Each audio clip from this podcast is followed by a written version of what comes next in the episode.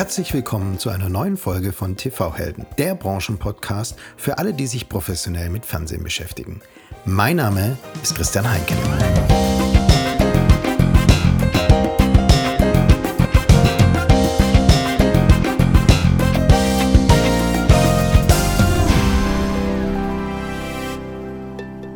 Bevor wir loslegen, wusstet ihr schon, dass Watch 4 jetzt WeDo TV heißt? Richtig. Die Video Solutions AG, einer der größten unabhängigen AWOD-Anbieter in Europa, hat jetzt ihr AWOD und Fast Channel Angebot umfangreich rebrandet und erstrahlt im neuen Look and Feel. Auch der Fast Movie Kanal wurde mit einem neuen Namen versehen und heißt nun WeDo Movies. Ferner plant man weitere Spartenkanäle im laufenden Jahr, und zwar WeDo Sports, WeDo True Crime oder WeDo Docs. Verfügbar sind die Angebote von WeDo TV unter anderem auf iOS, Android, Samsung, waipu.tv, Roku oder Amazon Fire, Relax, LG Channels und noch vielen, vielen mehr. Der Relaunch macht das Angebot noch attraktiver und ich bin mir sicher, dass in nächster Zeit so einige weitere Plattformpartner dazukommen. Ihr kennt das Unternehmen übrigens aus Folge 11 des TV-Helden Podcasts und wenn ihr wie du TV Angebote für eure Plattform haben möchtet, dann schreibt mir eine E-Mail und ich verknüpfe euch mit We Do TV. Und jetzt freue ich mich auf einen ganz besonderen Gast. Er ist der Ingenieur unter den deutschen Medienverantwortlichen. Ein Fels in der Brandung einer wandelnden Branche. Vom Studium ist er direkt zu RTL und hat sein berufliches wie auch sein privates Glück bei RTL gefunden. Den technischen und kommerziellen Wandel von RTL hat er mitgestaltet. Heute ist RTL ein streamender Broadcaster.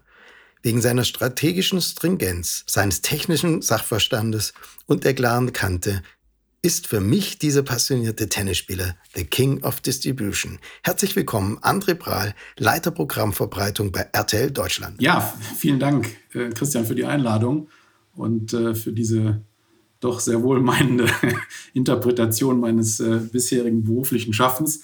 Das ist wirklich interessant. Das hört man nicht alle Tage, sozusagen die Hälfte seines Lebens kompakt zusammengefasst in wenigen prägnanten Sätzen. Aber war nicht alles falsch, was du gesagt hast. Nein, also es gebührt dir auf jeden Fall der King of Distribution. Das ist ne, meine Meinung. Ja, und es wird auch höchste Zeit, dass ich jemanden, einen TV-Held vom größten privaten äh, Medienunternehmen interviewe. Also von daher äh, schön, dass du heute Zeit hast, mit mir diese Folge zu gestalten. Und ich habe ja in meinem Intro schon einige Anspielungen auf deinen Werdegang und auf deine Aufgaben gemacht. Und deswegen lass uns gleich, wie immer in diesem Format, mit deinem Werdegang anfangen, deinen Anekdoten und deinen Lessons learned. Ähm, wie im Intro schon berichtet, bist du Ingenieur. Ähm, ich habe dich als Ingenieur vorgestellt. Du hast Elektrotechnik in Aachen und Köln studiert. Also das damals so weltweit anerkannte deutsche Diplom gemacht. Hilft dir dieses Studium heute noch, um die Themen zu verstehen? Ja, das äh, würde ich uneingeschränkt äh, bejahen. Ich meine, grundsätzlich ist es natürlich so, dass in einem Studium nachweist, dass du in der Lage bist, äh, so ziemlich alles zu lernen. Zumindest gilt das, sag mal, für die naturwissenschaftlichen Studiengänge. Ähm, also das strukturierte Denken ähm, wird dir beigebracht und äh, du verinnerlichst das, du automatisierst das. Und ich glaube, dieses strukturierte, mathematische, analytische Denken ähm, ist sozusagen der, der Grundpfeiler auch ähm, der Tätigkeit, so wie sich sie in den letzten Jahren oder Jahrzehnten jetzt natürlich schon durchgeführt hat. Insofern ja, das ist ein, ein, ein, eine wichtige Voraussetzung. Im Übrigen natürlich auch äh, Grundlagen der Übertragungstechnik ähm, und der physikalischen Zusammenhänge, die ja auch im Internet nicht anders sind als im Broadcast. Ähm, die hat man natürlich verinnerlicht und insofern fällt es einem leichter, ähm, die, sag mal, die technischen Grundzüge äh, zu verstehen und sie dann auch in, in Business-Entscheidungen umzusetzen. Also klares Ja mit vielen Worten ummantelt. Und es, es, zeichnet sich ja auch aus, also ähm, ähm, dass du wirklich das, was du gelernt hast oder was du im Studium gemacht hast, auch heute noch beruflich machst. Das ähm, trifft man nicht alle, alle Tage. Du bist nämlich heute Leiter Programmverbreitung bei RTL Deutschland und in der Geschäftsführung bei Cologne Broadcasting Center. Was genau verantwortest du bei RTL und bei CBC? Die Aufgaben, äh, die sich mir stellen, die haben sich in den letzten äh, Monaten noch deutlich erweitert. Ähm, es ist nämlich der Sendebetrieb äh, hinzugekommen. Der Sendebetrieb ist, ähm, würde man landläufig sagen, das Playout, also die, Aggregation, technische Aggregation der Sender, äh, das Zusammenfassen sämtlicher Komponenten eines Sendesignals zu einem linearen Signal und die Ausstrahlung desselben. Das ist hinzugekommen seit äh, Ende letzten Jahres, sodass mittlerweile die Aufgabe in Summe darin besteht, im Prinzip die gesamte Sendestrecke zu verantworten. Das beginnt mit der Anlieferung unserer Sendematerialien, also die nicht live sind, sondern die als File äh, ins Haus kommen, ähm, dort verarbeitet, überprüft, also technisch überprüft, auf ihre Qualität hin gecheckt werden müssen, ähm, eingefeilt, äh, archiviert, bearbeitet, äh, intern, ähm, auch redaktionell dann natürlich nochmal äh, zu sagen, in die Mangel genommen, zumindest dann, wenn man feststellt auf dem letzten Meter, das, was nicht richtig in Ordnung gewesen ist. Und diese ganzen logistischen Prozesse bis zur Fertigstellung eine, eines Sendefiles, eines Sendematerials, dann die Aggregation ähm, in der Sendeabwicklung, dann die Übergabe an die Distributionssysteme und das Aussenden ähm, der Inhalte dann auf die verschiedenen Verbreitungswege und auf die Endgeräte der Zuschauer. Also die gesamte Sendekette von der Anlieferung bis zum Display des Zuschauers ist Gegenstand unserer Arbeit. Das ist sozusagen der, ich nenne es immer so der, der logistische oder der operative Layer äh, unserer Tätigkeit. Es ist natürlich auch ein Großteil des Personals im Einsatz, diese Sendestrecken. Und wir verantworten mittlerweile 15 äh, lineare Sender immerhin äh, in RTL Deutschland, äh, das, das zu tun. Ähm, darüber liegt dann ähm, der, wie ich es immer gerne sage, kommerzielle Layer. Das ist dann der Vertrieb äh, unserer Senderechte an Plattformen, ähm, also an die Telekoms, Vodafones, 1 und 1, HD Plus, wir kennen sie alle. Äh, Plattformen äh, in ja, Deutschland, Österreich und der Schweiz und auch darüber hinaus, weil wir haben auch ein veritables Geschäft im Ausland. Ähm, diese sozusagen Senderechtsvertrieb oder Urheber- und Leistungsschutzrechtsvertrieb ähm, ist dann die wesentliche kommerzielle Komponente unseres Tuns innerhalb von RTL Deutschland. Und ähm, on top of that haben wir noch einen kleinen, aber feinen Entwicklungslayer, so würde ich ihn mal bezeichnen. Ähm, da versuchen wir die Verbreitung ähm, insbesondere von Bewegtbildmedien ähm, technologisch weiterzuentwickeln. Und im Zentrum dessen ähm, steht das äh, adressierbare Fernsehen, also der Wandel einer äh, Punkt zu Multipunkt, einer Broadcast-Infrastruktur hin zu einer adressierbaren, ähm, die natürlich insbesondere für den Wandel unseres Geschäftsmodells der Werbefinanzierung zukünftig immer relevanter wird. Und wir versuchen da auch technologisch an der Front mitzumischen bei diesem Transformationsprozess. Da werden wir heute sicherlich darüber sprechen. Es ist interessant, ähm, wenn man immer sich die Wertschöpfungskettenglieder der, ähm, ja, anschaut in der, in der TV-Produktion. Also ich persönlich viel zu wenig Ahnung von der operativen Layer, der vom CBC gemacht wird. Ja, und jeder kennt natürlich ähm, ähm, RTL, aber lass uns mal die Gelegenheit nutzen, das CBC, also das Cologne Broadcasting Center, ähm, vorzustellen. Was genau macht die CBC und wie viel arbeiten denn für die CBC? Also die Firma CBC Cologne Broadcasting Center ist äh, im Moment äh, im Wandel begriffen. Also auch dort vollzieht sich eine Transformation, auch eine sehr großflächige Transformation.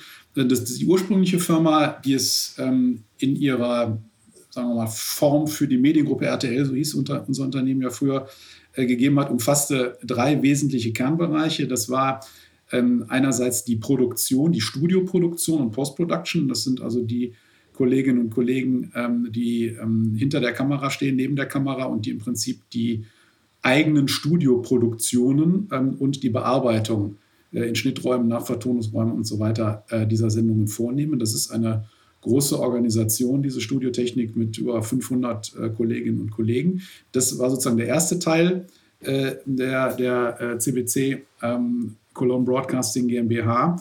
Der zweite Teil ähm, ist die IT, die also im Prinzip sämtliche IT-basierten Infrastrukturen und äh, teilweise auch die äh, Produktionstechnik, äh, die zu diesen einzelnen operativen Workflows gehört, äh, mitverantwortet.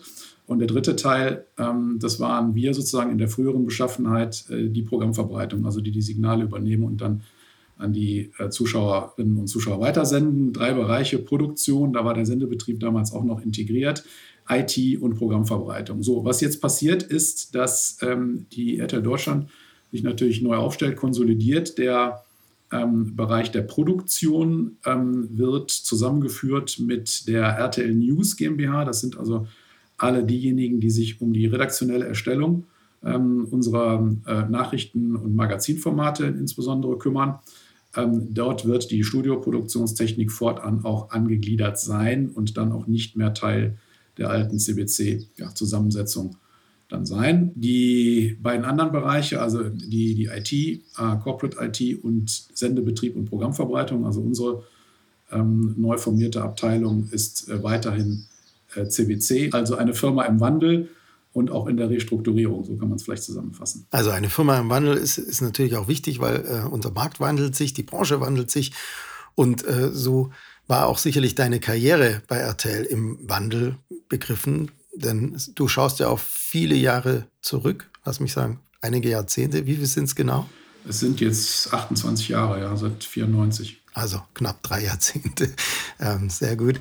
Und du bist direkt nach dem Studium zu RTL. Ähm, was waren denn so die Highlights in deiner Zeit bei der RTL Mediengruppe beziehungsweise bei CBC? Oh, da gab es einige. Also ich habe äh, angefangen ähm, in 94 im Engineering in der Abteilung Übertragungstechnik, äh, so hieß sie damals. Ähm, und wir haben eigentlich vom ersten Tag an die Digitalisierung des Fernsehens mitbegleitet. Also die Eltern unter uns werden sich erinnern, das Fernsehen war mal seit Anbeginn aller Zeiten analog. Das PAL-Fernsehen gab es damals, das haben alle geguckt. Ähm, und dann kam so eine Technologie um die Ecke, die nannte sich MPEG. Ähm, und äh, DVB-Systeme kamen dann und äh, da musste sich dann auch mit beschäftigt werden. Das war Neuland für viele. Das Internet für manche heute auch noch Neuland, aber damals war es DVB und MPEG. Ähm, und wir haben halt als erste Aufgaben gehabt, ähm, Einsatzmöglichkeiten dieser neuen digitalen Übertragungstechnik ähm, zu suchen und haben dann im Prinzip sämtliche zunächst Kontributionswege, also die Hinführung von außen, von den Außenstationen, von den Außenstudios zum Sender hin zu digitalisieren. Dazu gehörten Übertragungsfahrzeuge, SNG, Satellite News Gathering Fahrzeuge, dazu äh, gehörten natürlich sämtliche Satelliteninfrastrukturen, ähm, die zur Kontribution verwendet wurden. Dazu gehörten auch die Umbauten der Schalträume. Also wir haben im Prinzip alles das, was ähm, an Signalen zu RTL hingeführt wurde, damals ähm, äh, digitalisiert. Und äh, da waren wir auch führend, äh, muss man sagen. Also wir haben da schon sehr viel auch ähm, äh, experimentiert. Wir waren beispielsweise mit die ersten, ob wir wirklich tatsächlich die ersten waren, weiß ich nicht, aber mit die ersten, die also auch mobile Übertragungsfahrzeuge mit digitaler Übertragungstechnik ausgestattet hatten. Und ähm, es ist ja so, dass die aktuelle Situation in der Ukraine auch in anderen Ländern ähm, zu dieser Zeit äh, auch nicht ganz unbekannt war. Also ich erinnere mich zurück an den ersten äh, Tschetschenienkrieg, ähm, der, glaube ich, in 1994 äh, startete, ähm, wo es dann auch ein, äh, eine Invasion oder eine, ja, zumindest mit militärischer Aktion äh, der russischen Föderation in Tschetschenien gab und wir dort mit einem Übertragungswagen hinfuhren und der war mit digitaler Übertragungstechnik ausgerüstet und hat ähm, Bilder geliefert, die sonst keiner auf der Welt hatte. Und selbst CNN hat die damals übernommen, äh, weil sie also die üblichen Schwächen einer analogen äh, Satellitenstrecke nicht auszeichneten und man sehr flexibel dort dann berichten konnte. Also insofern ähm, waren wir da im wahrsten Sinne des Wortes an vorderster Front unterwegs. Ja. Traurige ähm, Parallelen, aber ähm, es zeigt, wie wichtig äh, das ist, vor Ort berichten zu können und auch schnell die, die Daten übertragen zu können. Und da war natürlich dann die Digitalisierung maßgeblich. Äh, vielleicht noch ein Zeithinweis, ähm, ihr, ihr macht ja jetzt auch 5G in der Produktion, forscht da ja auch, ähm, beziehungsweise in der, in der Übertragung von journalistischen Inhalten über 5G. Und da wird es auch von deinen Kollegen und Mitarbeitern äh, Vorträge bei den Fiber Days 22. vom 14. bis 15. Juni geben. Das noch kurz als Werbeblock eingeschoben.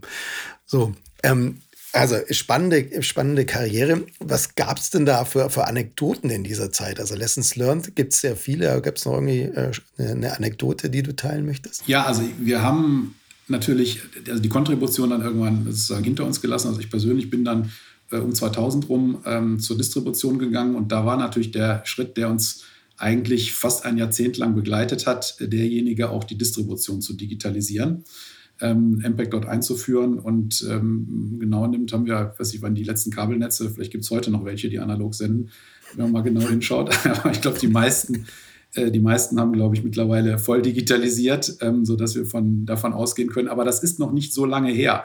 Also wir haben 2012 den, den analogen Satelliten abgeschaltet und dann in den Jahren danach äh, auch die, die Kabelnetze digitalisiert. 2015, 2016 rum, glaube ich, so waren die letzten.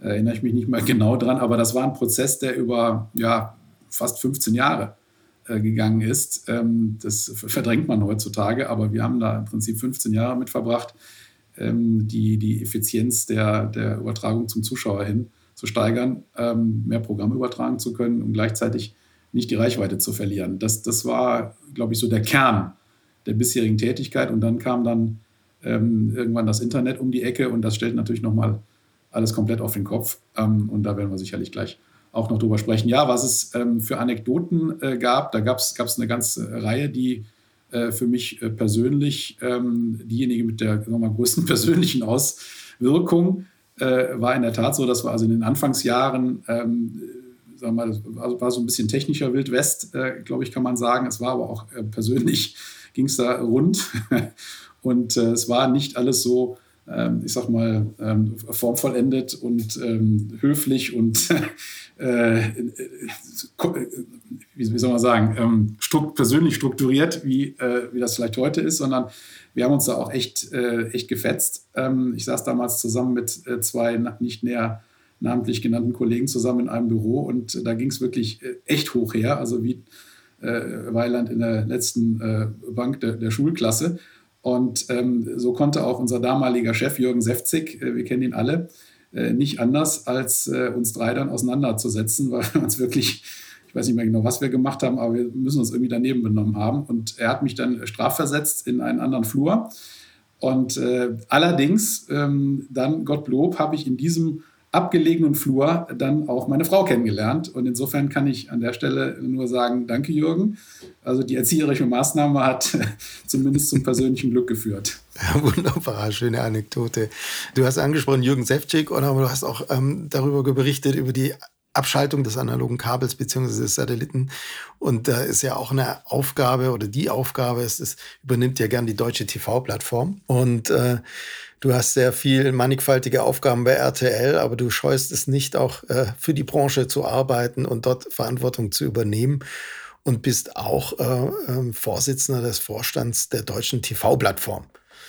Für diejenigen unter uns, die nicht wissen, was die deutsche TV-Plattform macht, und warum dich da engagierst, kannst du jetzt ein Plädoyer halten. Ja, das mache ich sehr gerne. Also die Deutsche TV-Plattform ist ein Verein, ähm, den es seit über 30 Jahren äh, gibt, gestartet als deutsche HD-TV-Plattform. Also das sagt auch schon aus, welchen Zweck sie ursprünglich mal hatte, aber der hat sich natürlich über die Jahre gewandelt. Es ist ein Verein, ähm, dem ähm, Firmen und Institutionen ähm, aus der gesamten Wertschöpfungskette des digitalen Fernsehens ähm, angehören. Also das sind natürlich die Sender, äh, alle, die wir kennen, äh, die in Deutschland relevant sind, also die öffentlich-rechtlichen, die privaten, Sky auch mit dabei ähm, und andere mehr. Ähm, dann die Plattformbetreiber, die also die Signale zu den Zuschauern äh, schaffen, eine Vodafone, äh, eine Telekom, eine 1 und 1, eine Astra und so weiter. Und auch ganz besonders wichtig die Endgerätehersteller, ähm, äh, die Samsungs, die Panasonics, äh, die Sonys und die LGs dieser Welt, äh, um die gesamte Wertschöpfungskette äh, abzubilden. Dazu andere Firmen, ähm, die technische Leistungen im Bereich der, des digitalen Fernsehens und der Entwicklung der digitalen Medien erbringen. Dazu gehören aber auch Behörden wie die Bundesnetzagentur, dazu gehören Landesmedienanstalten, dazu gehören Bundesministerien und dazu gehören auch Forschungsinstitutionen aus dem universitären Bereich. Alles das zusammen roundabout 50 Mitglieder, die zwei Aufgaben haben. Im Wesentlichen einmal ähm, Informationen bereitzustellen über die Entwicklung ähm, der Digitalisierung des Fernsehens und das auch sehr stark mit dem Schwerpunkt ähm, auf offenen Standards. Also wir haben natürlich die äh, Entwicklung im Bereich von DVB sehr eng begleitet. Wir haben natürlich auch die Entwicklung im Bereich HBBTV sehr eng begleitet, um also sozusagen möglichst vielen den Zugang auch zu offenen Standards äh, zu ermöglichen und das auch bekannt zu machen, also die Wirkung nach außen. Ähm, und äh, die zweite Aufgabe ist natürlich auch die Wirkung nach innen, um im Kreise dieser Mitglieder ähm, technische Entwicklungen zu fördern und auch gemeinsam Konventionen, ich will nicht von Standards sprechen, aber zumindest von, von Konventionen, von Implementierungsguidelines, also von Empfehlungen ähm, zur, ähm, zur Umsetzung und zur Einführung von neuen Technologien zu erstellen. Und ähm, beide Aspekte ähm, sehr erfolgreich. Also ich glaube schon, dass die deutsche TV-Plattform in diesen Jahrzehnten einen wesentlichen Anteil auch daran hatte, dass äh, die Digitalisierung ähm, des Fernsehens in Deutschland so sehr gut geklappt hat und äh, das Medium äh, zumindest in, an dieser sozusagen technischen Revolution, die ja wirklich fast unbemerkt stattgefunden hat, keinen Schaden genommen hat. Also das ist ähm, die Hauptaufgabe. Jetzt haben wir natürlich komplett neue Herausforderungen, weil wir alle wissen, dass die technischen Herausforderungen nicht mehr im Broadcast liegen, sondern in der IP-gestützten Verbreitung. Insofern haben wir uns da auch transformiert ähm, und gucken uns gerade diese ähm, IP-basierten sowohl Übertragungstechnologien und die Möglichkeiten, die sich in den Netzen bieten, welche Verfahren dort zur Anwendung kommen, an, als auch die Auswirkungen auf den Displays, also die Frage, wie smarte TV-Geräte mit ihren äh, User Interfaces, mit ihren Programmierschnittstellen, mit ihren Betriebssystemen ähm, dort äh, funktionieren und welche Empfehlungen äh, man für den Markt und insbesondere natürlich für unsere Mitglieder geben kann, wie mit diesen neuen ähm, Technologien und diesen neuen Möglichkeiten im Bereich der IP-gestützten Verbreitung und Abbildung umzugehen ist. Das Ganze machen wir in verschiedenen Arbeitsgruppen, ähm, die die TV-Plattform ähm, anbietet, ähm, wo in erster Linie natürlich Mitglieder, aber auch natürlich interessierte Gäste, solange sie dann irgendwann auch mal Mitglied werden wollen, äh, mitarbeiten können. Ähm, und das sind äh, die Bereiche äh, Media over IP. Da geht es dann mehr über den sozusagen Übertragungs- und, und, und, und Physical Layer, wie wir auch äh, gerne sagen. Dann äh, gibt es äh, das Thema der AG Smart Media. Die kümmern sich dann mehr um den Application Layer, also die Abbildung von Inhalten auf smarten Fernsehern. Da kommen übrigens auch immer die ähm, ganzen Verkaufszahlen, ähm, die die TV-Plattform regelmäßig vermeldet und die dann auch veröffentlicht werden und dann einen ganz guten Marktüberblick äh, geben her. Ähm, und ähm, last but not least kümmern wir uns natürlich auch um das Thema Bildqualität, um Codex ähm, und auch natürlich um Audioverfahren. Das Ganze in einer Arbeitsgruppe äh, genannt Ultra HD. Ähm, also der sozusagen ja, audiovisuelle Eindruck und die dahinterliegenden Technologien, die dort entsprechend verarbeitet und ähm, auch weiterentwickelt und vor allen Dingen auch hinsichtlich ihrer Bedeutung für den Markt kommuniziert werden.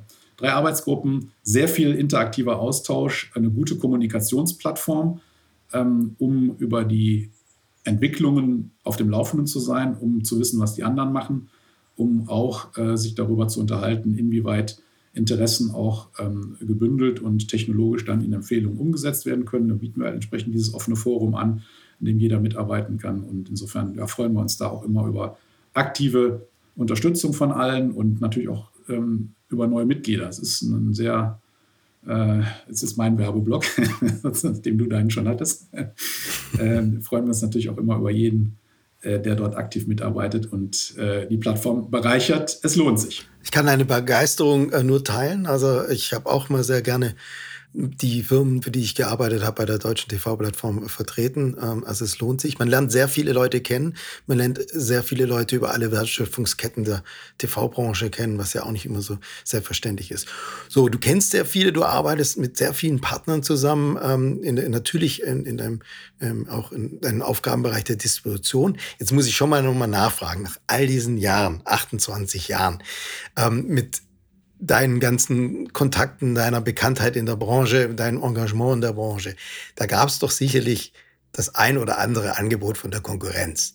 Warum bist du 28 Jahre RTL treu geblieben und ja, was zeichnet den RTL aus? Also ich kann dazu äh, dir A äh, insofern recht geben, dass ich in der Tat sehr viele Firmen zwar jetzt nicht, natürlich nicht von innen, aber zumindest ähm, von außen und je länger man sich damit beschäftigt, natürlich auch sozusagen in innere Befindlichkeiten reindringen, kennengelernt habe, ähm, weil ich ja wirklich auch fast ausschließlich nach außen gewirkt habe in, in dem Bereich der Distribution. Und ich wirklich dazu sagen muss, dass mir da ähm, bei aller Wertschätzung keine Firma begegnet ist, wo ich sofort ähm, den Impuls hatte, da muss ich unbedingt hin. Äh, da ist alles äh, tausendmal besser als bei uns. Ähm, das ist mir nicht begegnet, ähm, ganz offen. Und das zeigt natürlich in erster Linie, welche Qualität ähm, RTL immer schon als Arbeitgeber gehabt hat und auch ähm, immer noch hat und auch in Zukunft, glaube ich, haben wird. Diese Qualitäten, die sind etwas versteckt. Die kriegt man vielleicht von außen nicht so mit, als wenn man selbst drin arbeitet. Das fängt sozusagen bei der Technologiefreudigkeit an. Ähm, also auch die, die Frage, wie intensiv möchte ich mit, mich mit der Entwicklung neuer Technologien auseinandersetzen.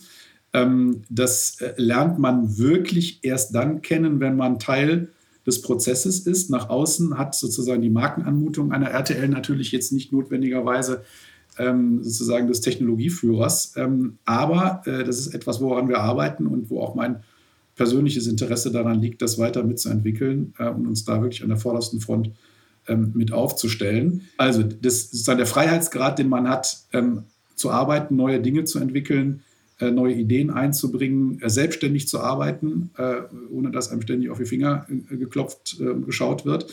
Ähm, und natürlich auch der persönliche Umgang miteinander in der Firma, also das, was man gemeinhin als Werte oder Kultur ähm, ansieht. Ähm, das war wirklich durch die Bank vom ersten bis zum heutigen Tage wirklich eine, eine hervorragende Arbeitskultur, eine, eine große Kollegialität ähm, ein wirklich auch gutes Verhältnis, auch, ich sag mal, auf der gleichen Hierarchieebene der, der Kolleginnen und Kollegen untereinander. Da war äh, wenig, äh, zumindest nicht in dem Bereich, den ich überblicken kann, ähm, äh, Hauen und Stechen unterwegs, sodass man sich eigentlich immer sehr wohl gefühlt hat ähm, und die Rahmenbedingungen, die RTL für die Arbeit gibt, ähm, eigentlich immer gepasst haben. Insofern ähm, hat sich also der, der Wunsch, und das ist, glaube ich, immer auch sozusagen das, das Zentrale einer Veränderung, ich muss dann mal was anderes machen. Der hat sich aus diesen Rahmenbedingungen heraus ähm, nicht ergeben und dann natürlich auch nicht daraus, dass die Arbeit als solche äh, natürlich ständig Wandlungen ähm, unterliegt und also von der Technik äh, hin äh, zu kommerziellen Themen, dann ist es wieder sehr entwicklungslastig, dann kriegt man sozusagen plötzlich das ganze Thema äh, adressierbares Fernsehen in seiner vollen Breite mit und das ist ja jedes Mal wie ein neuer Job, wenn man mal äh, ganz ehrlich ist. Und wenn man den unter den gleichen, ähm, sagen wir mal, guten Rahmenbedingungen fortsetzen kann, ähm, ja, dann passiert es halt dann, wenn man zurückblickt, dass es dann schon 28 Jahre geworden sind. Und ähm, ja, wenn es nach mir geht, äh, könnte das auch noch ein paar Jährchen weitergehen. Also das ist ja nicht nur bei dir so, sondern ja die meisten oder fast alle äh, RTL-Mitarbeiter, die ich kenne, haben ja wirklich äh, Jahre, äh, Jahrzehnte auf dem Buckel. Und man sagt, sagt so ein bisschen in der Branche, ähm, ja, an der Messe triffst du immer die, die gleichen Leute, nur haben sie immer unterschiedliche Visitenkarten dabei. Jedes Jahr wechseln sie. Die RTLer haben immer die gleichen Visitenkarten, oder? Ne? Also äh, jedenfalls steht immer RTL drauf. Und genauso ähm, die Beständigkeit im, im, im Personal ist es ja auch, dass ihr sehr beständig seid in euren ähm, Geschäftsbereichen oder sagen wir mal in der Art, wie ihr eure Arbeit tut, wie ihr sie nach außen tragt, wie stringent ihr seid in der Strategie und in der Umsetzung. Jetzt für dich als Verantwortlicher für langfristige Partnerschaften oder generell für Partnerschaften, welche Werte sind denn für dich ähm, wichtig bei Partnerschaften? Ja, also ich glaube, dass ähm, zwei, zwei Dinge ganz besonders äh, wichtig sind. Auf der einen Seite, dass man so einen klaren Plan hat von dem, was man machen will und äh, der auch nachvollziehbar ist, zumindest aus der subjektiven Sicht ähm, des, des Senders ähm, und den auch, ähm, ich sag mal, konsequent äh, vorträgt, damit der Partner auch ähm, sozusagen weiß, äh, woran er ist. Ähm, aber das Ganze dann auch in einer, ich sag mal, möglichst äh, verbindlichen äh, und kollegialen Art, also dass man sich sozusagen, auch wenn man sich inhaltlich natürlich nicht einig ist und auch streitet, aber dennoch äh, am Ende des Tages immer noch in die Augen gucken kann und sozusagen das persönliche Verhältnis über die fachlichen Diskrepanzen oder inhaltlichen Diskrepanzen, die es geben, geben mag, nicht bestätigt. Also klarer Blick ähm, auf die Dinge, die man möchte, klare Kommunikation dessen, klarer Plan, aber das Ganze auf äh, eine Art und Weise, ähm, die äh, das Tischtuch nicht zerschneidet, sondern äh, Kooperationen auch äh, in Zukunft möglich macht. Das sind so die beiden Aspekte, die wir versuchen äh, ins Feld zu führen. Und ähm, ja, also denke mal, dass äh, uns da auch die Vergangenheit und auch die, sagen wir mal, Stringenz, mit der wir das in der Vergangenheit durchgeführt haben und auch das ähm, Standing, was wir in der Branche diesbezüglich haben, ähm, dann hinsichtlich der Methoden, die wir angewendet haben und anwenden, dann vielleicht auch ein Stück weit recht gibt. Man wusste auf jeden Fall als Partner immer, woran man ist und das habe ich immer ähm, sehr wertgeschätzt. Kurz ein Hinweis in eigener Sache. Ich bin ja nur in meiner Freizeit Podcaster und eigentlich Unternehmensberater. Und deswegen möchte ich euch zwei spannende Events, na sagen wir vielmehr Herzensthemen von mir vorstellen, die ich verantworte. Das erste Event ist die Ausbildung zum Breco-zertifizierten TV-Manager. Vier Tage, vier Module, hundertprozentig online. Was werdet ihr in diesen vier Masterclasses von mir und anderen Trainern lernen?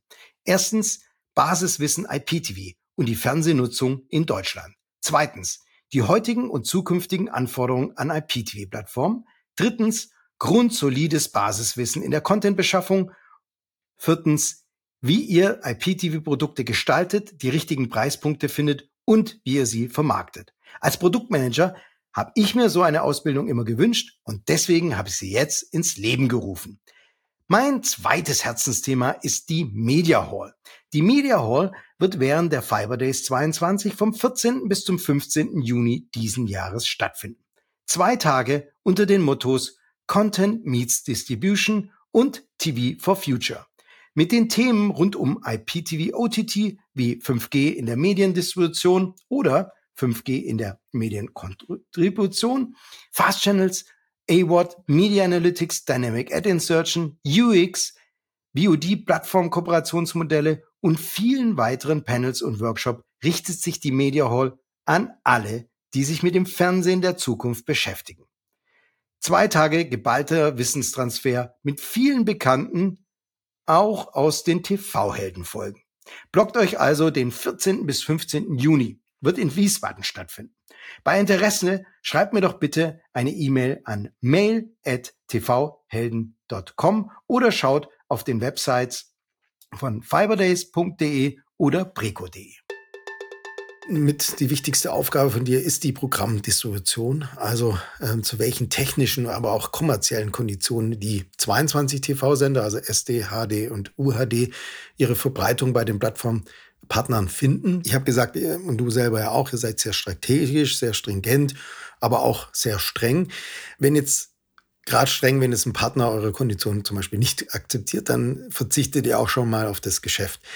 Welche sind denn die wichtigsten Rahmenbedingungen für dich in der Programmverbreitung? Also was das äh, Geschäft in der Plattformverbreitung oder in der, in der digitalen, auch kommerziellen Verbreitung ähm, anbelangt, hat sich sozusagen die Idee herauskristallisiert, natürlich mit der Digitalisierung der Verbreitung und insbesondere mit der IPisierung äh, der Verbreitung, ähm, wo wir gesagt haben, also wir ermöglichen dort mittels unserer Inhalte ein neues Geschäft, ähm, das dann ja, Plattformbetreiber, Infrastrukturbetreiber, die solche Netze zur Verfügung haben, dann neu aufbauen, eine neue Wertschöpfung generieren mittels dieser neuen Technologien und wir dann gesagt haben, okay, das ist prinzipiell von unserer rechte Situation her machbar. Wir sind da auch gewisse Risiken eingegangen, was die Lizenzierung von IPTV beispielsweise anbelangt damals, haben aber auch gesagt, dass wir ähm, natürlich dann auch an dieser neuen Wertschöpfung partizipieren wollen. Das heißt, das Umdrehen des Geschäftsmodells von wir zahlen für die Verbreitung hin zu wir erhalten Geld für die zur Verfügungstellung unserer Rechte, damit diese wiederum gegenüber Kunden dann monetarisiert werden können. Das ist eines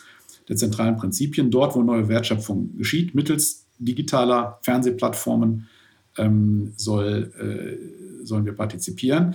Darüber hinaus die zweite wichtige Flanke, und das zieht sich wirklich auch bis zum heutigen Tage durch, ist, dass wir ähm, die neuen technologischen Möglichkeiten sozusagen nicht dazu verwendet wissen wollen, dass unser werbefinanziertes Geschäftsmodell den Bach runtergeht, sondern wir wollen einerseits die Fernsehwerbung schützen. Das ist ja, glaube ich, auch eine ganz strategischen Parameter, die wir nicht ganz unbekannterweise durch den Markt tragen. Ähm, aber das gilt umso mehr, ähm, da wir natürlich jetzt in den äh, linearen, aber auch in den nonlinearen Catch-up-Bereich beispielsweise durch äh, dynamische ähm, Online-Werbezuspielungen neue Geschäftsmodelle erarbeiten müssen, die dann entsprechend a-technisch umgesetzt und natürlich auch gegen gegen Umgehung geschützt sein, weil es der Kern unseres Geschäftsmodells ist, Werbung zu verkaufen. Ähm, wir das in allen technologischen Transformationen, neuen Arten der Abbildung, ähm, ob das jetzt äh, online ist oder Broadcast, ähm, immer wieder sozusagen an, an die vorderste Stelle äh, unserer, unserer Maßgaben setzen, äh, dieses Geschäftsmodell äh, weiterzuentwickeln und den Bestand ähm, gegen, äh, ich sag mal, negative Implikationen äh, zu schützen. Ähm, das sind eigentlich die zwei Hauptmodelle. Äh, neues Geschäfts man kann es auch so zusammenfassen, neues Geschäftsmodell aufbauen und alt, dabei das alte Geschäftsmodell nicht einreißen. Das, das ist ungefähr so die, so die, die, die Maxime, und, bei der wir unterwegs sind. Und wichtig ist natürlich auch, wir haben jetzt einen dritten, also neben der Frage äh, Reichweite für, für, für Werbung, Plattformgeschäft ist natürlich jetzt äh, immer stärker äh, das Thema ähm, D2C, also die, das transaktionale Geschäft, also die direkte Kundenbeziehung äh, zum Endkunden, ähm, insbesondere ähm, in, ins Feld geführt durch, durch RTL Plus, unser, unser Streaming-Angebot, ähm, sodass wir jetzt mittlerweile natürlich drei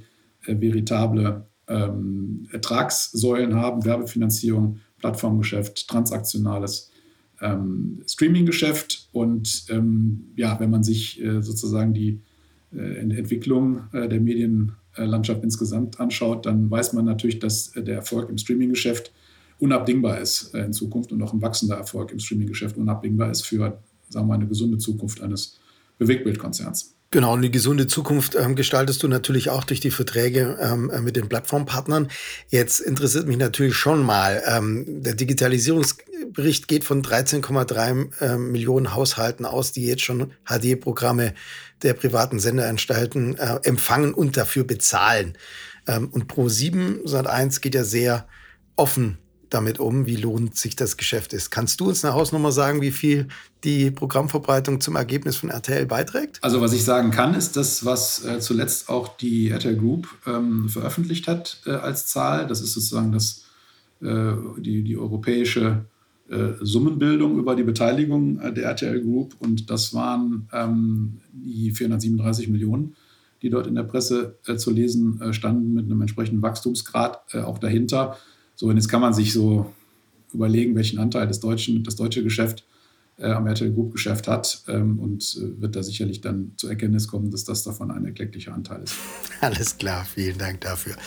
Also ob wir nun genau wissen, wie hoch der deutsche Anteil an dieser beträchtlichen Summe ist oder nicht, es ist jedenfalls ein lohnendes Geschäft. Der Gegenstand der Verbreitung des Plattformgeschäfts wandelt sich aber. IPTV ist nahezu HDisiert und die Rechte für Catch-up, VOD Instant Restart und NPVR an die Plattformen verkauft. Was ist nun the next big thing in der Programmverbreitung? Ist es RTL Plus oder ist es UHD? Also das next big thing, wenn man es wirklich äh, klar auf den Punkt bringt, ist RTL Plus. Das ist vielleicht auch schon nicht the next, sondern auch the current äh, big thing. Das ist nämlich unsere Streaming-Plattform, ähm, die wir ja auch in Zukunft weiter ausbauen wollen und wo wir gerade in der im Internet gestützten Verbreitung auf den entsprechenden Endgeräten und Plattformen, die es ja zahlreich gibt, ähm, erfolgreich sein wollen und das Streaming-Geschäft neben dem klassischen TV-Geschäft dann auch zum Erfolg führen wollen, sodass es eine wirklich auch tragende Säule unseres gesamten Geschäfts wird. RTL Plus ist ähm, die Zukunft ähm, des Medienhauses und ähm, ja, da wird, äh, werden sehr viele Investitionen getätigt. Ähm, wir haben dort äh, große Programmvorhaben, die im Bereich des Streamings umgesetzt werden. Und die haben natürlich dann auch, und das ist sicherlich Teil ähm, der zukünftigen ja, Produktgestaltung, ähm, eine Ultra-HD-Komponente. Insofern entwickelt sich natürlich auch diese technische Art der Distribution und dieses Qualitätsmerkmal der Bildqualität weiter. Und ähm, ähnlich wie die Wettbewerber, äh, die großen genannten amerikanischen Plattformen, auf gute und äh, exzellente Bildqualitäten setzen, so wird es sicherlich auch in unserem eigenen Produkt ähm, eine Zukunft haben. Und deswegen setzen wir auch in der Produktion gerade unserer Inhalte, unserer hochwertigen Inhalte, ob das Sportangebote ähm, sind oder fiktionale Angebote oder auch Shows, Let's Dance beispielsweise im Moment, ähm, auf die Technologie UHD, um sie auch natürlich im klassischen Fernsehen ähm, in dieser Qualität zu verbreiten, aber natürlich auch um einen gewissen Stock aufzubauen, um technische Erfahrungen zu sammeln, um diese Inhalte dann zu einem späteren Zeitpunkt auch als äh, Streaming-Angebot verbreiten zu dürfen. Insofern RTL Plus ist der Kern der zukünftigen Entwicklung und eine Komponente des zukünftigen Geschäfts. Zumindest meine Prognose wird sicherlich Ultra HD HDR-Inhalt sein. Da kommen wir auf jeden Fall auf RTL Plus kommen wir noch ein. Ähm, jetzt hast du vorher noch erwähnt, dass natürlich, ich sage es jetzt mal, die neue Vermarktung, ähm, Addressable TV ähm, auch noch ein wichtiges Thema ist. Ähm, ihr setzt ähm, auf Addressable TV. Was macht denn RTL in diesem Bereich ähm, und was glaubst du denn, wie sich das entwickeln wird? Also zunächst mal muss man natürlich wissen, dass ähm, der große andere Teil der Bewegtbildvermarktung, nämlich der digitale ähm, Videowerbemarkt, ähm, YouTube ist der Klassiker an der Stelle, ähm, natürlich längst adressierbar getargetete Werbung hat.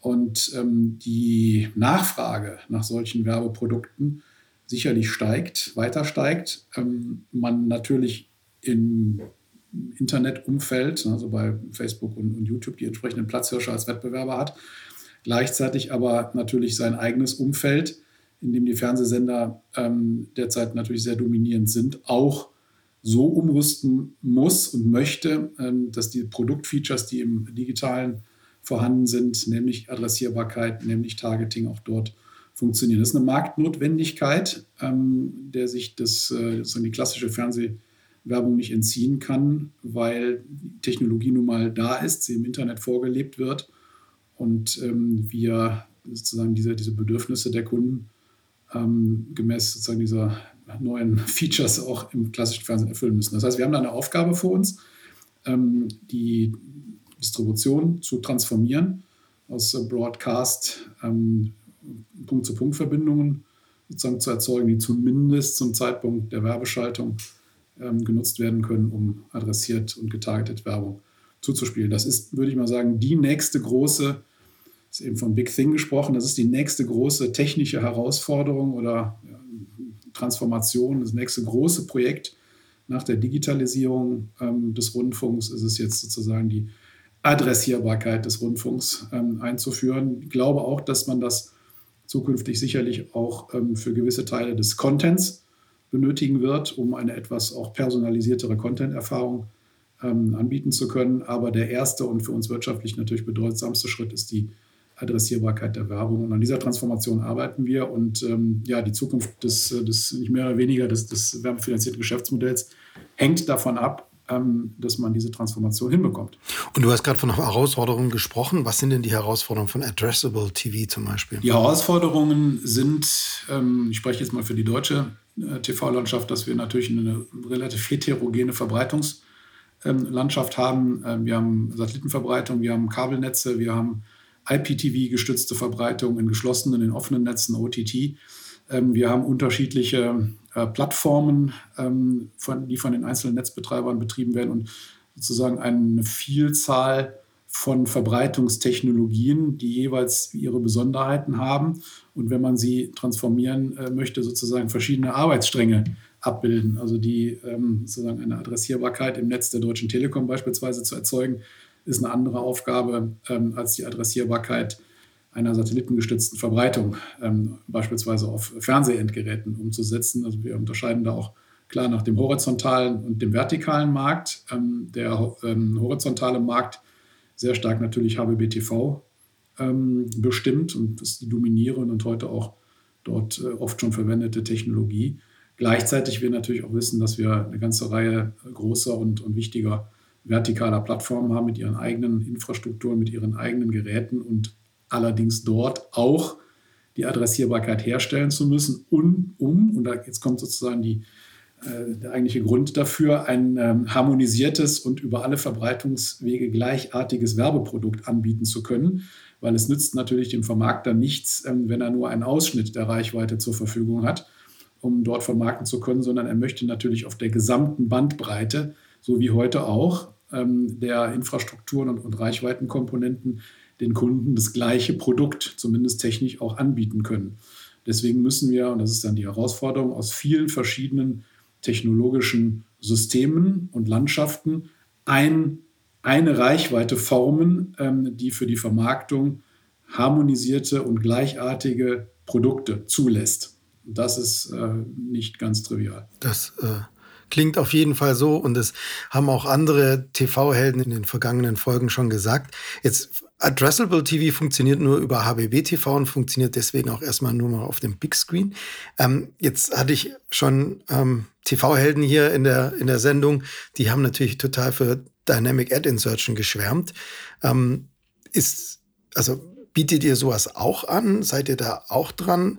Seid ihr da technologieagnostisch oder sagt ihr, ihr müsst, äh, ihr wollt einen Standard schaffen und ähm, setzt jetzt erstmal auf Addressable TV. Also jetzt kommen wir sehr stark in die Definitionsfragen herein. Also da ist es natürlich okay. so, dass die nicht äh, ganz eindeutig ist. Äh, man, man, muss sich sozusagen erstmal seine eigene Definitionswelt zusammenlegen, um dann äh, diese Fragen sozusagen äh, richtig, richtig beantworten ähm, zu können. Also ATV, Addressable TV, ist aus unserer Sicht der, der Oberbegriff. Also okay. das ähm, Austauschen oder das ähm, Adressieren von einzelnen äh, sozusagen Inhalte strömen an einzelne Nutzer oder Taker sozusagen dieses Signals, ist der Oberbegriff. So, darunter kann man natürlich jetzt verschiedene ähm, Unterklassen äh, sozusagen subsumieren. Ähm, die einfachste Unterscheidung ist das, was wir als Dynamic Ad Substitution bezeichnen, also das Ersetzen eines vorhandenen Werbespots durch einen anderen adressierten Werbespot. Das ist dann gemeinhin im linearen Signal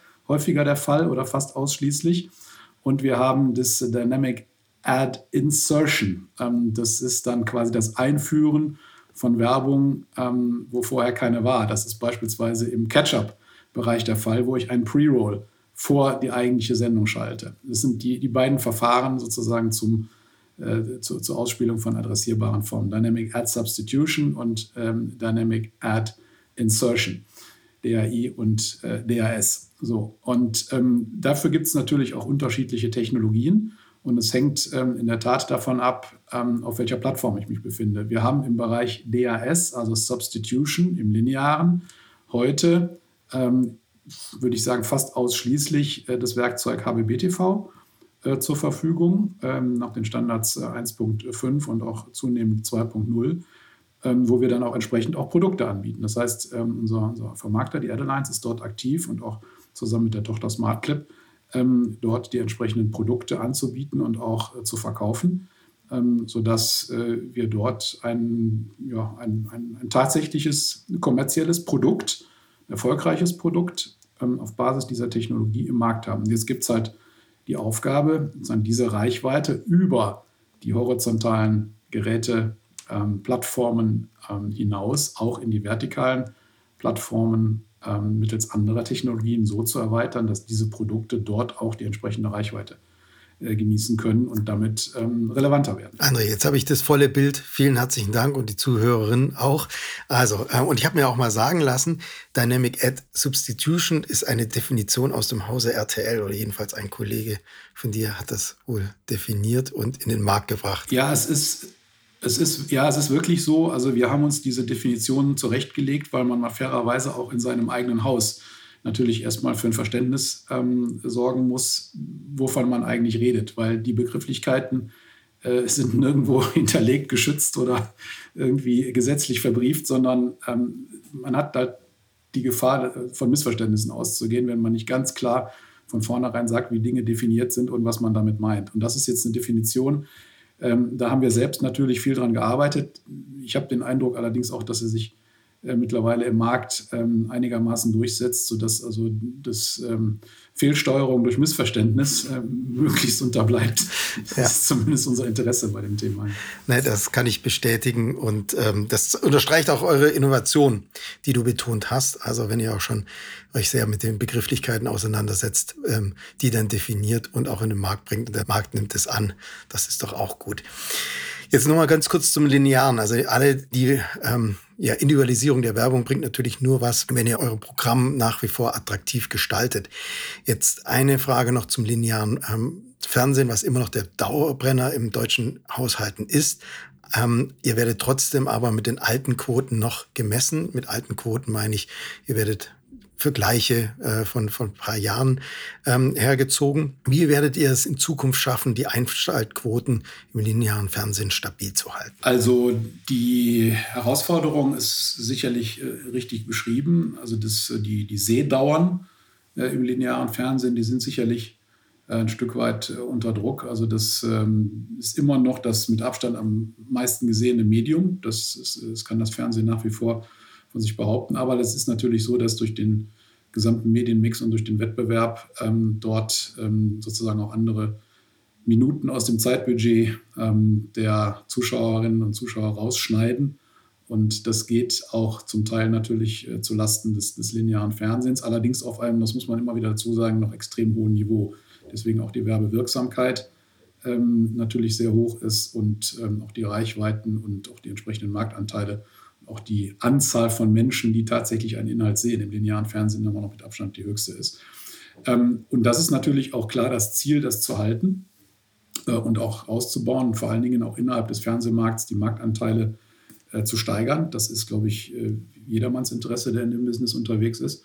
Und wir haben uns ja auch klar positioniert, dass wir als RTL sehr stark ähm, auf, auf, lokalen ähm, Content setzen, der also den sozusagen den Fokus des Local Heroes oder des Local Champions ähm, in den Vordergrund stellt. Wir kennen unsere Zuschauer natürlich ähm, deutlich besser als, ähm, als alle anderen äh, und den dafür zugeschnittenen Programmmix ähm, herzustellen. Also äh, die klassischen Sendungen, ähm, für die RTL natürlich auch bekannt ist, also die, äh, die Daily Soaps sind nach wie vor ein sehr äh, wichtiger Träger, aber auch das ganze Thema Factual Entertainment, nicht zuletzt ganz wichtig, ähm, die Steigerungen der Anstrengungen im Bereich der Nachrichten und des journalistischen Kontextes, gerade jetzt auch akut durch die Weltlage sozusagen getriggert, wollen wir natürlich unseren Zuschauerinnen und Zuschauern auch sehr viel mehr aktuelle Informationsberichterstattung zur Orientierung in dieser komplexen Welt äh, bieten. Also von den harten News bis hin ähm, zu, ich sag mal, Lebensratgebern, so würde ich es mal allgemein bezeichnen, dass man den, den, den, Zuschauer wirklich auch begleitet in seinem täglichen Leben und ihm wirklich anhand ähm, vieler Beiträge, ob das jetzt ähm, im, im, Bereich der Gesundheit, äh, ob das Bereich äh, im Bereich der Wissenschaften sind, ob das Bereich natürlich auch sehr großflächig im, im Bereich des Entertainments ist, sozusagen eine, eine, die Vielfalt der Möglichkeiten ähm, der Fernsehunterhaltung dann auch und der Information darbieten kann. Und äh, dieser Inhaltemix aus Sport, aus Unterhaltung, aus Nachrichten, ähm, aus fiktionalen ähm, Inhalten, der macht es natürlich aus. Und ich glaube, man hat schon gemerkt, dass insbesondere RTL in den letzten Jahren auch einer Wandlung ähm, äh, sich äh, sozusagen unterzieht und da auch viel experimentiert, äh, viel ausprobiert, neue Formate schafft, auch neue Gesichter in den Vordergrund rückt, äh, um einfach auch dort ähm, die Innovationsfähigkeit im klassischen, in Anführungszeichen, Fernsehen dann unter Beweis zu stellen und darüber dann auch nachhaltig Erfolge zu erzielen. Ähm, weil wir werden die auch brauchen. Wir werden das lineare Fernsehen noch sehr, sehr, sehr lange A haben. Äh, das ist meine Prognose und brauchen, das ist der Wunsch sozusagen äh, an der Stelle, um äh, natürlich auch die nicht gerade kleinen Investitionen ins äh, Streaming ähm, Geschäft dann auch ähm, sozusagen stemmen zu können, um dann auf lange Sicht äh, wirklich eine Transformation äh, auch der Geschäftsmodelle äh, hin mehr zu ähm, D2C und direkten Kundenverhältnissen dann auch schaffen zu können. Wir werden das lineare Fernsehen noch lange haben, ähm, definitiv. Kommen wir trotzdem zum Next Big Thing, wie du es genannt hast, also zu RTL Plus, eure eigene VOD-Plattform. Zwei Fragen dazu.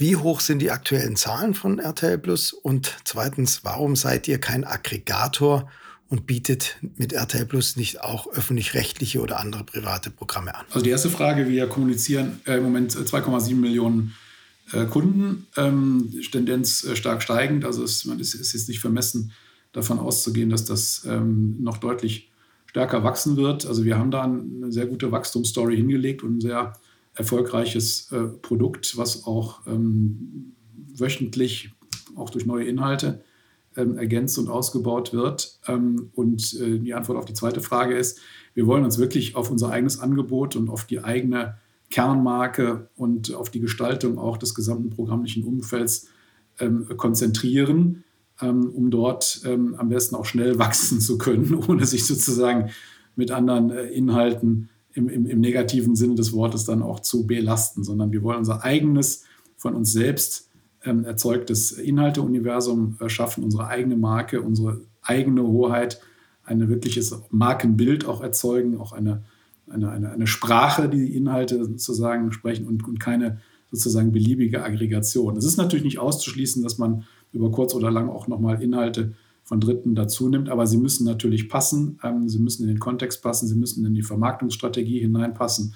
Und ähm, da, glaube ich, ist eher ähm, Vorsicht geboten und eher mal auf die eigenen Fähigkeiten und auf die eigenen Inhalte äh, sich zu konzentrieren, ähm, um dann vielleicht zu einem späteren Zeitpunkt etwas mehr zu wachsen. Und wir werden natürlich auch ähm, über das Video-Universum hinaus, und da werden wir sicherlich auch noch gleich drüber sprechen, erstmal die Inhalte, äh, die unser eigener Konzern äh, zu bieten hat, ähm, in die Plattform integrieren, ähm, um dann auch ein Erlebnis zu schaffen, was jenseits von Video funktioniert und eine ähm, Medien, ein, ein, Medien, ein, ein weit gefächertes Medienangebot zur Verfügung stellt. Das ist eine neue Art der Aggregation. Das ist nicht eine, ich sag mal, beliebige Aggregation von allen Videoinhalten, deren man habhaft werden kann, sondern das ist eine Aggregation verschiedener Content ähm, Angebote und verschiedener Content-Kategorien zu einem All-Media-Angebot, was es in der Form, zumindest nicht, dass mir das bekannt wäre, ähm, nirgendwo gibt und das sicherlich eine Innovation darstellt und auch die Stärken gerade des Hauses Bertelsmann, das ja in verschiedenen Mediengattungen investiert ist, nochmal hervorhebt und ähm, mit einer solchen, einem solchen Move ähm, sicherlich eine einzigartige Neuerung und auch ein neues Angebot äh, in, in, die Medienlandschaft stellt. Und da, da, konzentrieren wir uns drauf.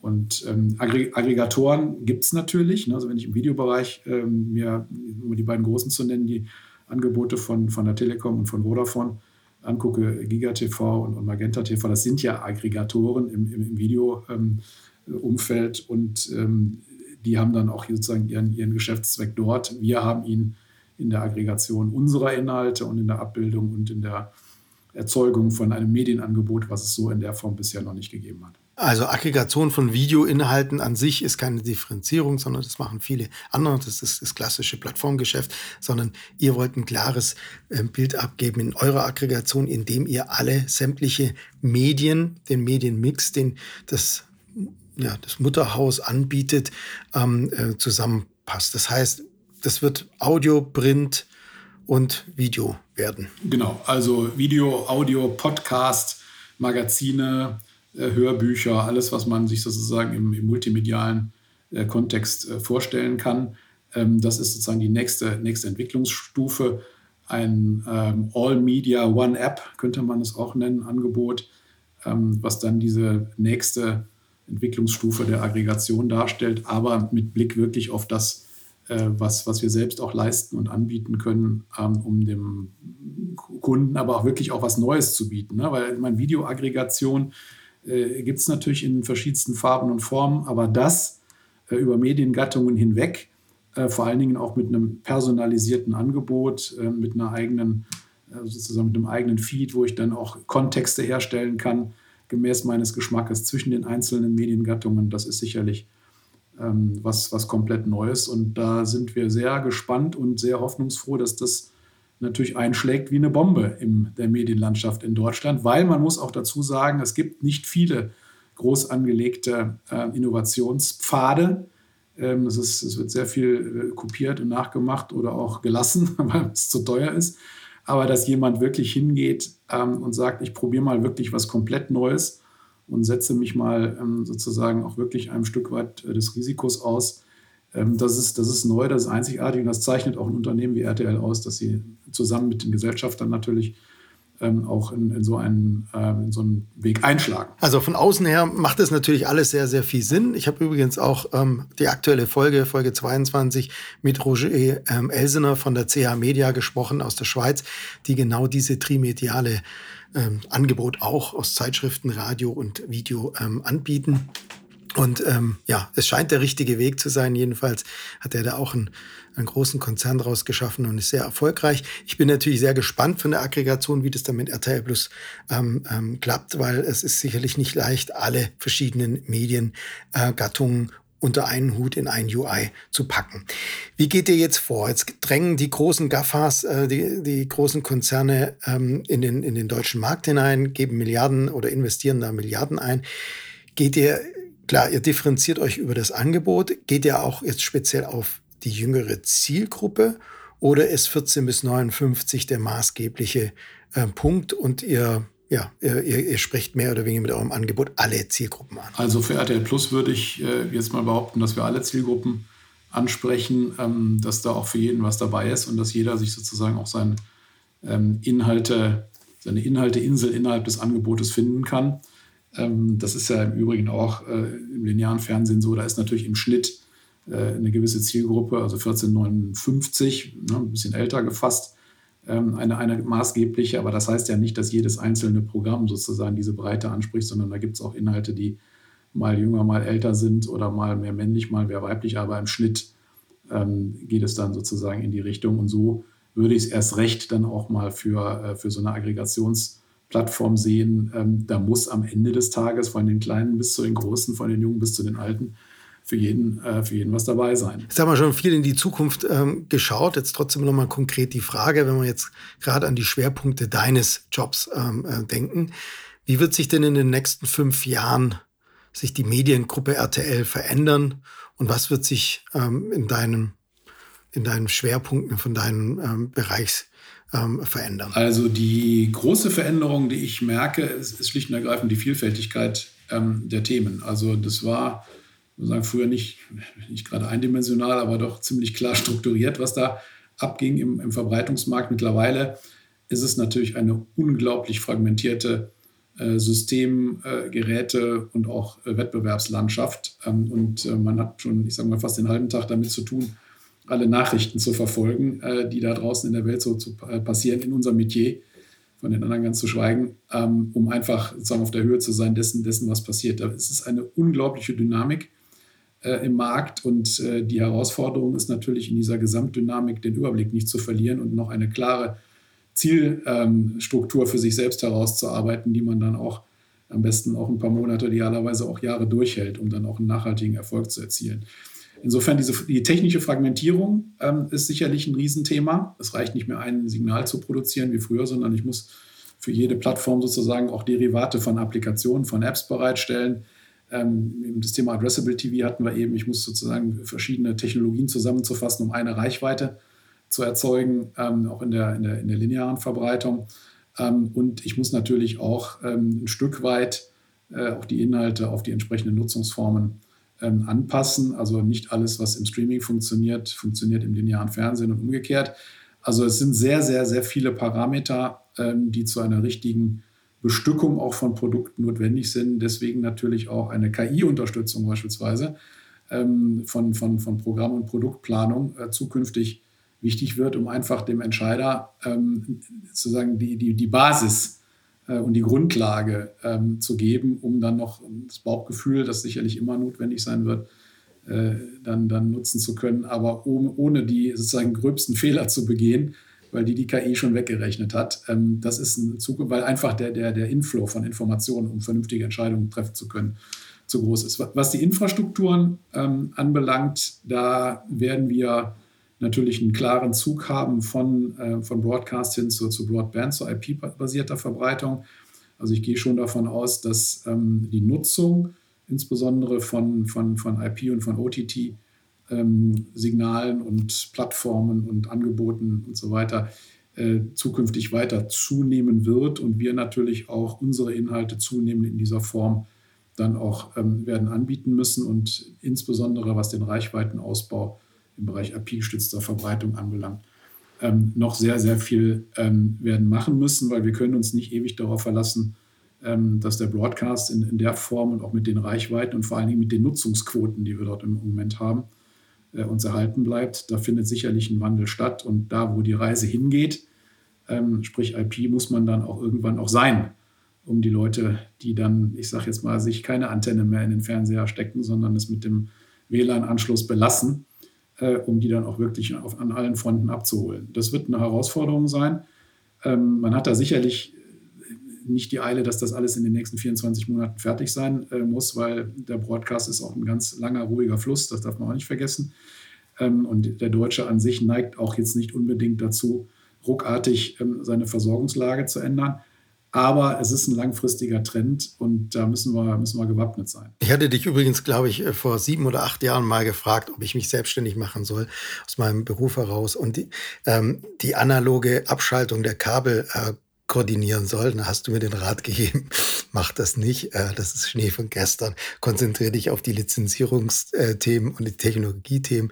Äh, die Sachen werden nicht einfacher werden. Und jetzt ein paar Jahre später, du hast recht gehabt. Und ja, du sagst, die nächsten fünf Jahre wird es auch noch komplex, kompliziert werden. Zur Mediadistribution, du hast ein paar Sachen schon gesagt. Ne? Wir müssen im IPTV und OTT sein, weil das wird sicherlich nicht weniger, sondern es wird weiter wachsen werden wir werden in den nächsten fünf Jahren ähm, externe Faktoren wie die Umlagefähigkeit im Kabel wird wegfallen. 5G wird wahrscheinlich flächendeckend überall verfügbar sein, vielleicht sogar in der Media-Distribution, aber sicherlich in der Kontribution. Wie sieht's denn aus mit, mit Satellit und äh, sonstigen? Also die öffentlich-rechtlichen gehen ja vielleicht äh, mit ihren SD-Sendern vom Satellit. Wie schätzt du die Sache ein, jetzt in der technischen Distribution nochmal, jenseits von IPTV und OTT, wie sich da die Dinge verändern? Also ich glaube, man muss zwei Sachen unterscheiden. Ähm, die, das Vorhandensein dieser Infrastrukturen, das, ähm, das wird sicherlich noch sehr, sehr, sehr lange tragen. Also der, bevor wir kein, keine Satellitenübertragung mehr haben, ich glaube, da sind wir zwei äh, wirklich auch altersmäßig jenseits von Gut und Böse. Das wird, wird sicherlich noch, äh, noch sehr, sehr, sehr lange dauern. Aber es hat halt diese Nutzungsverschiebung, ne, die man im Auge behalten muss. Ähm, und äh, insofern, äh, gerade was den Satelliten anbelangt, äh, mache ich mir da ehrlich gesagt am, am wenigsten Sorgen. Das ist, ähm, ich habe es mal an anderer Stelle äh, genannt, so ein bisschen der Maschinenraum, so die, die Dampfmaschine sozusagen unseres, äh, unseres Unternehmens, äh, die wirklich seit Jahrzehnten fehlerfrei und, und mühelos uns gewaltige Reichweiten, es sind ja immer noch fast 50 Prozent der deutschen TV-Reichweite, die da dran hängt, liefert, ähm, obwohl das Ding äh, unerreichbar durch, den, durch das Weltall rast, das ist immer die Faszination dabei. Ähm, das funktioniert äh, hervorragend und ist nach wie vor die Basis für alles, keine Frage, zusammen natürlich mit den großen Kabelnetzbetreibern und den, den IPTV-Infrastrukturen, die dann zusammen die Reichweite bilden. Aber wir merken halt, dass Nutzung von ähm, Broadcast zu Broadband wandert ähm, und ähm, das Vorhandensein der Infrastrukturen wird sehr, sehr, sehr lange noch gegeben sein. Aber man muss halt da, da wo die Nutzung hinwandert, nämlich in den IP-basierten Infrastrukturen, auch vorhanden sein und aktiv sein und dort die Leute abholen, äh, wo sie hingehen. Insofern erstmal eine Warnung, alles gut im Broadcast, aber Obacht, ähm, die Konkurrenz schläft nicht, um es mal so auszudrücken. Ja, danke nochmal an die Erinnerung, dass der Maschinenraum immer noch 50 Prozent ähm, ja, der, der deutschen Haushalte dominiert. Das ist ja auch mal wichtig bei all den Diskussionen über Dynamic Ad Insertion oder OTT oder sonstigen. Ja, das war heute ein sagenhafter Rückblick in die Digitalisierung des Fernsehens, über die Kontribution, über die Distribution bis hin zu den digitalen Prozessen und Geschäftsmodellen.